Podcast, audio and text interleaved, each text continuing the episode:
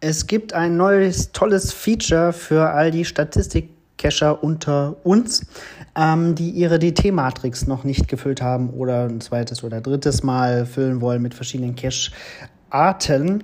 Ähm, und zwar ist das jetzt direkt auf geocaching.com eingebunden. Du gehst dort auf den Bereich Statistiken, äh, dann scrollst du runter bis zur Übersicht äh, aus Schwierigkeits- und Geländewertung und dann kannst du den Button unter der Übersicht verwenden, um nach allen DT-Kombinationen zu suchen, die dir noch fehlen.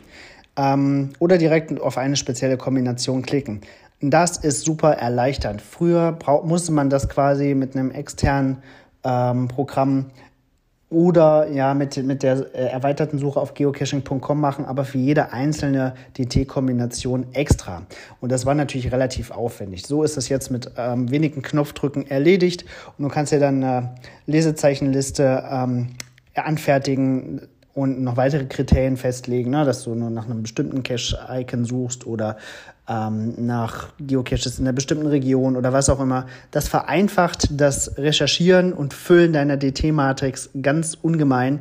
Wie genau das funktioniert, äh, ist in dem Artikel von Groundspeak beschrieben. Den verlinke ich euch hier in den Show Notes und äh, wünsche allen, die gerade dabei sind, viel Erfolg mit dem äh, vollständigen Erfüllen ihrer DT-Matrix.